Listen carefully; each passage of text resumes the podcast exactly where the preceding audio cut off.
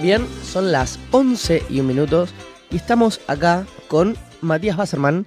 Él es, se presenta como fitista de PAES, fue columnista en Gelatina y lo vi varias veces hablando de economía en bastantes espacios. Muy interesante su perspectiva.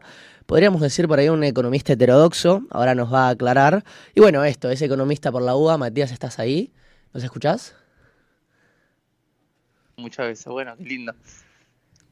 Ahí, ¿te escuchamos? ¿Cómo estás? ¿Todo tranquilo? Yo los escucho joya. Ahí va. Ahí va, ahí va, ahí va. ¿Todo tranquilo? ¿Cómo, cómo arrancaste el sábado? Todo en orden. Me ponía contento que me hayas escuchado varias veces y que así todos decidieran llamarme para escuchar en el programa. Porque arriba la autoestima, arriba conocer. espectacular, espectacular.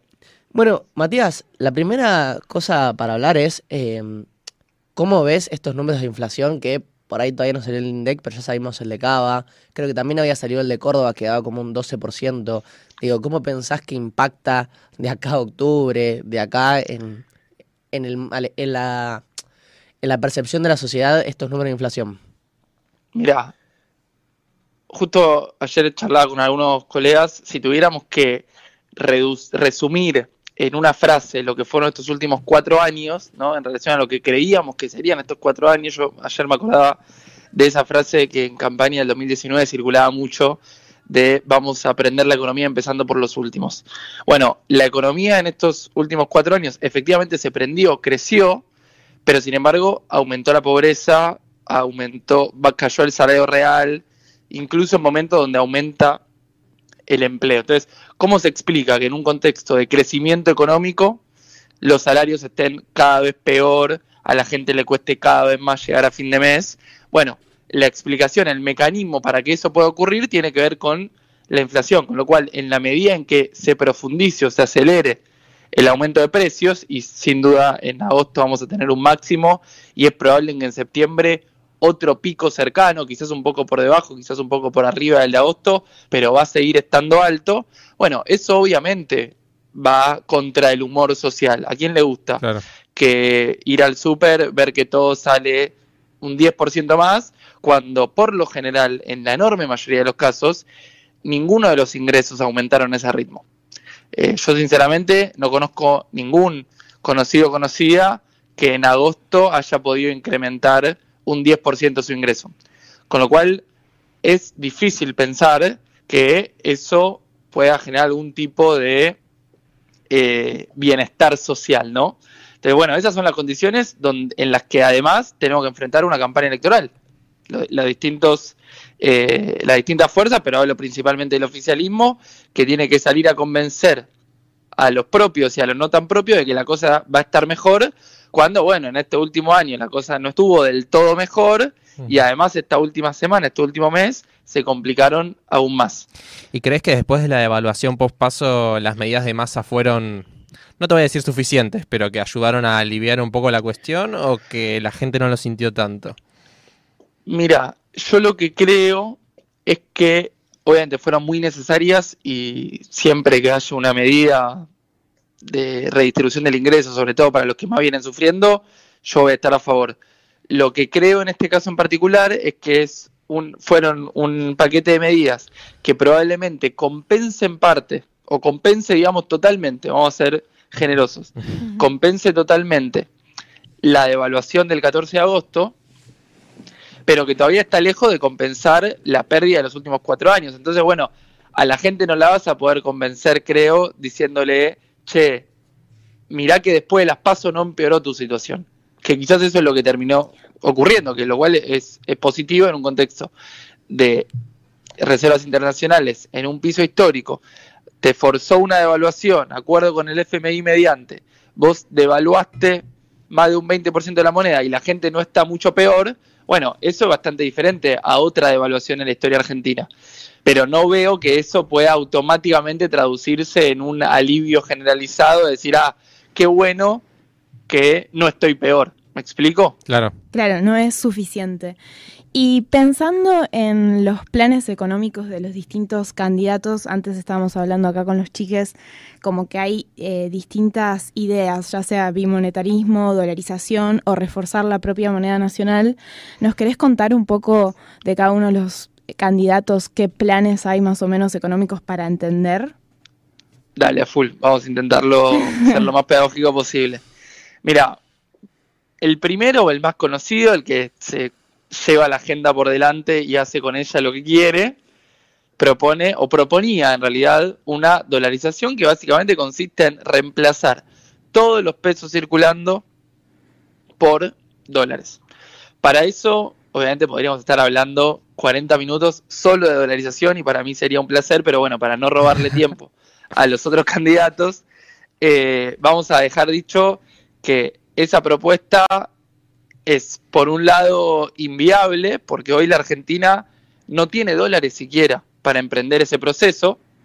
Entonces, en el 2000, por ejemplo, 2000 o 2001, la Argentina discutía la posibilidad de dolarizar cuando ya la convertibilidad entraba en su etapa final.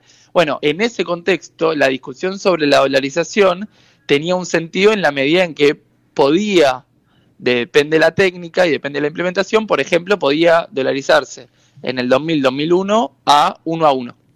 Quizás un poco más, pero bueno, tenía los dólares para emprender ese proceso porque tenía más reservas internacionales. Hoy la Argentina ni tiene reservas internacionales para emprender ese proceso, con lo cual la discusión sobre la viabilidad se queda trunca en el momento cero porque, bueno, es directamente una imposibilidad material. Pero además, yo creo que además hay que darle bola a la indeseabilidad de la medida, porque si mi ley llegara a conseguir a alguien que le preste o le regale incluso, qué sé yo, Que dice que 45 Claro. mil millones de dólares, Él dice Bueno, eso, que los tiene, pronto- que tiene gente ahí que lo puede financiar, pero bueno, él dice que le van a... pero que no puede decir quién es ni qué arregló. Claro. Sí, bueno, déjame dudar a mí. Sí, Puede ser igual que es ustedes como vos decís. adelante, ¿eh? Es Por eso me parece también, importante, Como que no. por eso me parece importante, además de la discusión sobre la viabilidad, dar la discusión sobre la deseabilidad. Claro. Hubo un eh, compañero suyo en el sentido generacional que esta semana tiró un viral, yo no la voy a reproducir y menos a esta hora de la mañana, eh, pero hay una cuestión de soberanía No, Zarpada estoy en la perdido. pérdida ¿De de quién moneda. estás hablando? Dillon, me parece, Ah, Sí. Eh, hay una cuestión de soberanía eh, tremenda, pero además hay una cuestión macroeconómica, que nosotros no compartimos ciclos económicos con Estados Unidos. El Banco Central de los Estados Unidos no tiene por qué o no va a tener por qué preocuparse de una posible corrida bancaria en la Argentina, por ejemplo, y todos los shocks externos que llegan, porque todo el mundo está conectado y si pasa algo en otro lugar del mundo, a la Argentina también le repercute, vamos a perder una de las herramientas más importantes para poder mitigar esos shocks externos o esos golpes de afuera. Con lo cual, en un contexto como por ejemplo tuvimos en los últimos tres años de pandemia, guerra, sequía, eso, como decimos, se tradujo en un deterioro del salario real importante, aumentó un poco la pobreza, pero no hubo una ola de despidos masivos y la gente pasó a cobrar un 20% de lo que cobraba. Eso en gran parte porque se tuvo política cambiaria para evitar que la actividad se frenara tanto. Entonces, si vos no tenés moneda propia, no puedes evitar que la actividad de pronto caiga estrepitosamente cuando aparece un shock de afuera. Bueno, eso tiene que ver, creo, con la otra parte de la dolarización, que es por qué no conviene, no solo por qué no se puede, sino por qué no conviene.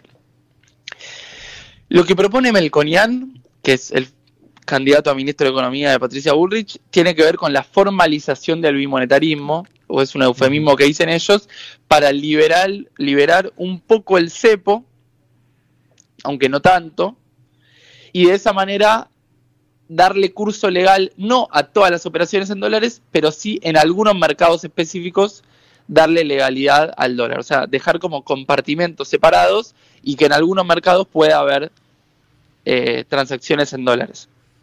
Como el inmobiliario, ¿no? Por ejemplo. Co- ¿Cómo? Como el inmobiliario, ¿o no? Exacto, exacto. Incluso podría pensarse en el de autos eh, y en otro de precios eh, más altos. Ahora, esta última semana, la novedad es que Melconian en realidad lo que propone es una transición de desdoblamiento cambiario. Es decir, Claro. hasta que puedan darse las condiciones para liberar el cepo y dejar convivir las monedas, lo que sugiere es un desdoblamiento cambiario donde haya un tipo de cambio comercial en el que se liquidan importaciones y exportaciones y un tipo de, que en general es, es más bajo, y un tipo de cambio financiero o libre, donde ese precio sí lo pone el mercado, pero que a diferencia de la actualidad, el Banco Central intervende, o sea, operaría. ¿no? Hoy hay un tipo de cambio libre o financiero, hay varios, pero digamos, hay un tipo de cambio eh, blue contado con liqui, el que quieras tomar. En esos mercados, los privados hacen transacciones, pero el Banco Central no se mete. No se mete. El desdoblamiento lo que tendría es que el Banco Central podría comprar y vender a 7.40, no sé cuánto está hoy eh, el tipo de cambio que elijan, pero se entiende la diferencia con la situación actual. Claro. Sería de alguna manera formalizar y permitir que el Banco Central empiece a operar en esos tipos de cambio. Claro, pero ahí, Matías, una pregunta. Digo, ¿eso lo Sí. defendés con fierro de la calle? Porque en algún punto lo que haces es hiper mega devaluar la, mo- la moneda nacional. También eso no te lo dicen, pero es la única manera de defender ese plan económico, ¿o no? Bueno, ahí hay dos trampas. O mejor dicho, hay dos comentarios. Uno que los ayuda y uno que no los ayuda. El que los ayuda tiene que ver con que por la propia dinámica del desdoblamiento, vos intentás que los bienes importantes, los alimentos, el transporte y demás, sigan teniendo insumos que se importan al tipo de cambio comercial, que ese es el bajito. Ese podríamos, por ejemplo, si hoy se hiciera un desdoblamiento, podría haber un desdoblamiento de un tipo de cambio comercial a 350 y un tipo de cambio financiero a 740. Si vos todos los bienes que importás y todos los bienes que exportás los seguís tomando a 350 pesos y a 740 solamente se toman los que quieren cambiar pesos por dólares o los que quieren pagar deuda, que ese era el sentido original del tipo de cambio financiero, entonces no tendría por qué repercutir directamente en la inflación. Podría ocurrir, pero no ten- se digamos se matizaría un poco porque vos tenés el tipo de cambio comercial todavía en 350. ¿Me explicó? Perfecto, Claro. sí, sí, sí. Ahora, ahora después aparecen todos diciendo, no, yo quiero exportar a 740 y quiero importar a 350. O sea, Claro. ese deporte de saquear al Banco Central sigue estando. Yo quiero comprarle dólares al Banco Central a 350 y quiero venderle dólares a quien fuere, que puede ser el Banco Central también, a 740. Ahí hay un negocio. Mm. Es un negocio que hemos visto en este último tiempo también. Entonces, la ingeniería va a definir cuán estricta es la regulación para que ese negocio no sea masivo. Si se te escapa alguno, se te puede escapar, pero no puedes tener 2 mil millones de dólares perdiendo porque lo vendés a 350 y después tenés que comprarlos a 740. 740, claro. Eh, así que eso respecto a lo del tipo de cambio. Y después lo otro que dicen, para que yo ahí soy más reacio a creer, soy más escéptico, es que la confianza que generaría la el normalizamiento, si se quiere, del mercado cambiario haría que el tipo de cambio paralelo no quede en 740, que es un tipo de cambio altísimo, Sí, sino no. que baje Mm. quien dice a un precio intermedio entre el tipo de cambio oficial hoy y el tipo de cambio paralelo. La famosa confianza. La famosa confianza en los Exacto. mercados, totalmente. Exacto. Eh, yo soy escéptico, pero bueno, alguno puede elegir creer.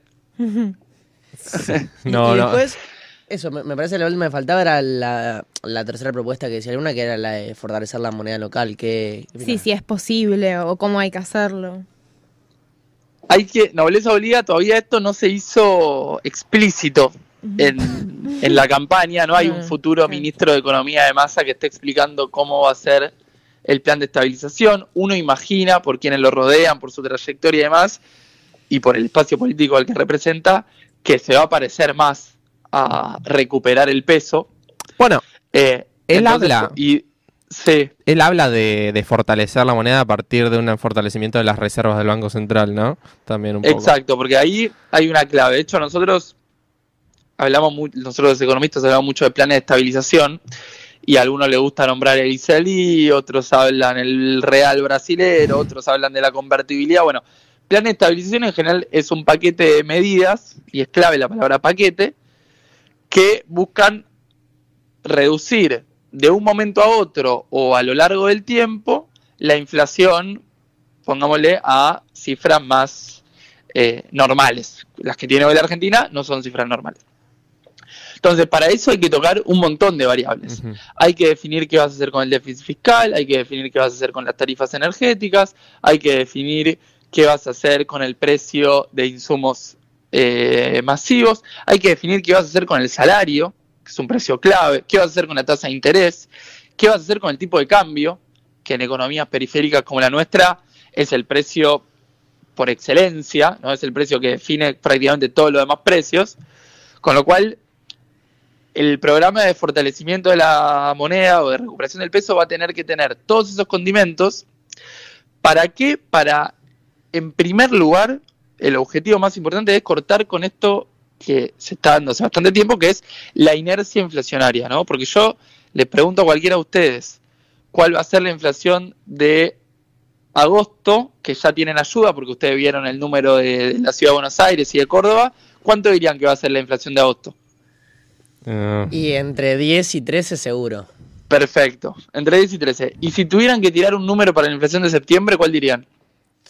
Y por cómo viene la cosa, yo diría... para- yo lo dejaría parecido, ¿eh? No sé si sí, más sí, sí, alto. por ahí, por ahí. Bueno, 10-13%, genial.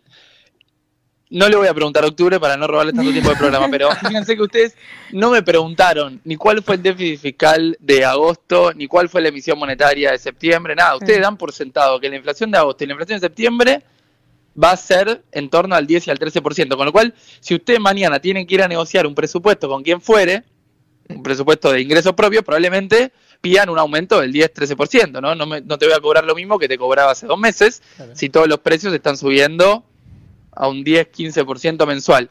Bueno, si todos los actores y actrices de la economía estamos en esa, se da lo que, obviamente no todos tienen la misma responsabilidad, pero ocurre una profecía autocumplida de que como todos estamos convencidos de que la inflación va a ser de un 10%, todos por la duda subimos un 10%, algunos más para recuperar lo perdido el mes anterior, y entonces terminamos provocando esa inflación del 10%.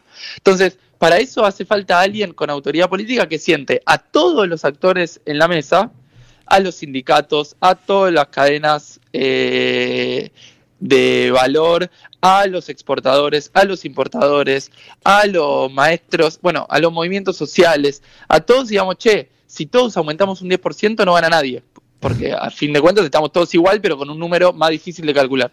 Entonces, pongámonos de acuerdo para que a partir de ahora la inflación baje y en lugar de ser del 10% vaya bajando, sea de 4, después de 3, después de 2. Eso que es cortar la inercia inflacionaria no se hace solamente con buena labia o siendo chamullero. Necesitas además dar otras señales, que son las que les nombraba antes, del déficit fiscal, la tasa de interés, la emisión monetaria, el tipo de cambio, las tarifas, para que esa idea de que vamos a bajar la inflación sean creíbles.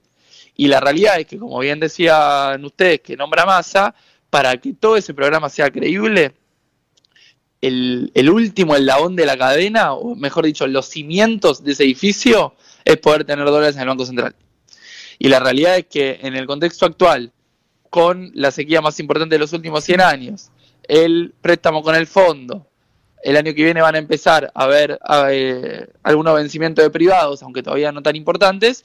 Bueno, la Argentina tiene algún quilombo en materia externa. Algún quilombo. Sí, eh, Eh, yo también lo Yo que igual, veo- perdón, soy iluso o soy optimista. Creo que el año que pasamos, los últimos tres años que pasamos fueron muy difíciles, algunos por errores propios, pero mucho por condiciones externas. Y me parece que en un contexto sin sequía, sin guerra, sin pandemia, bueno, es probable que estemos mejor. O al menos que haya margen para hacer las cosas mejor. Elijo creer. ¿Estás maratoniano en eso? ¿Se- ¿Se puede decir? Sí, yo no, no creo que ahora la economía argentina esté mega bullish con un crecimiento barrani que en Sí. realidad las cuentas nacionales no captan. Me parece que eso es negar la situación que están atravesando más de un 40% de argentinos y argentinas y más de un 50% de pibes y pibas argentinas. Sí me parece que hay condiciones para creer que la Argentina va a salir de esta. Claro. Si eso me vuelve más latoniano, mm, eh, bueno, ya ustedes, Más Sí, latoniano. yo creo que más lat... Eh, No, chiste, chiste, quizás, chiste. no, no, no, estoy- quizás más latón eh, es un peronista con confianza, no sé.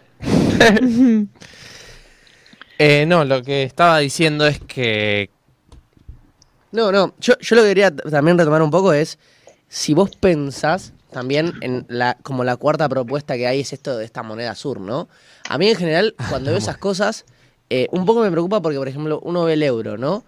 Y lo que te explican muchos economistas también de afuera es que el euro hace que la mayoría de las economías de Europa se tengan que adaptar a la economía que es potencia, que hoy en día es la alemana, y que el, y que el país que se termine neutralizando sea Alemania y que el resto de los países sean prestadores de servicio. Digo, generan grandes líos dentro de las economías de los países eh, que, que están dentro de esa moneda. Y me imagino que acá pasaría lo mismo con Brasil. Digo, ¿vos estás de acuerdo con eso? ¿No? ¿Qué reflexionás? Mira, yo pienso que obviamente, como todo, tiene algunos pros y algunos contras, salvo la, la dolarización que veo sobre todo contras, pero nada, también la propuesta de la moneda sur tiene algunas ventajas, algunas desventajas.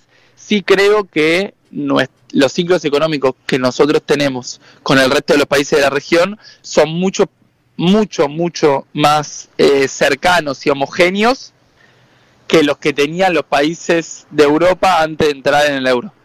Entonces ya a partir de otras condiciones, porque no es que seamos todos iguales, pero sí, medio cuando aumenta el precio de la soja, todos crecemos, cuando aumenta el precio de la energía, estamos un poco más complicados. Eso pasa eh, desde hace tiempo, incluso sin moneda sur. Así que eso en primer lugar. Y en segundo lugar, eh, obviamente eh, la transición hacia la moneda sur no sería un día para otro, habría que definir, por ejemplo, la creación de un Banco del Sur, un montón de cuestiones, pero lo que sí quiero dejar en claro, y esto que no me escuche en otros países de la región, porque no, no nos va a dejar bien parados, es cierto que Alemania conduce el euro, pero después hay grises, no es que o sos Alemania o sos todo lo demás. Y si bien Brasil es el conductor en términos de tamaño de la economía de Latinoamérica, después de Brasil el hermano mayor, o sea, si, si no, no lo quiero poner en términos de familia, pero si Brasil es el padre, el hermano mayor somos nosotros, entonces, en términos relativos, eh, creo que no seríamos los más perjudicados, ni muchísimo menos, de una unión monetaria. Okay. ¿Me explico? Totalmente, perfecto. Bueno, eh, eh sí, nos quedó muy... no, no, nos quedó cortita, vamos a tener que seguir hablando. Nos quedó corta, nos quedó corta, totalmente. No, bueno, pero realmente muchas gracias por, por, haber venido. Matías, ¿nos querés comentar algo más? ¿Nos querés decir algo más para ir cerrando? ¿Algún comentario final? No, a disposición, eh, las dudas, preguntas, cuando quieran, me escriben, nos vemos, nos llamamos y las resolvemos. Bueno, muchas gracias.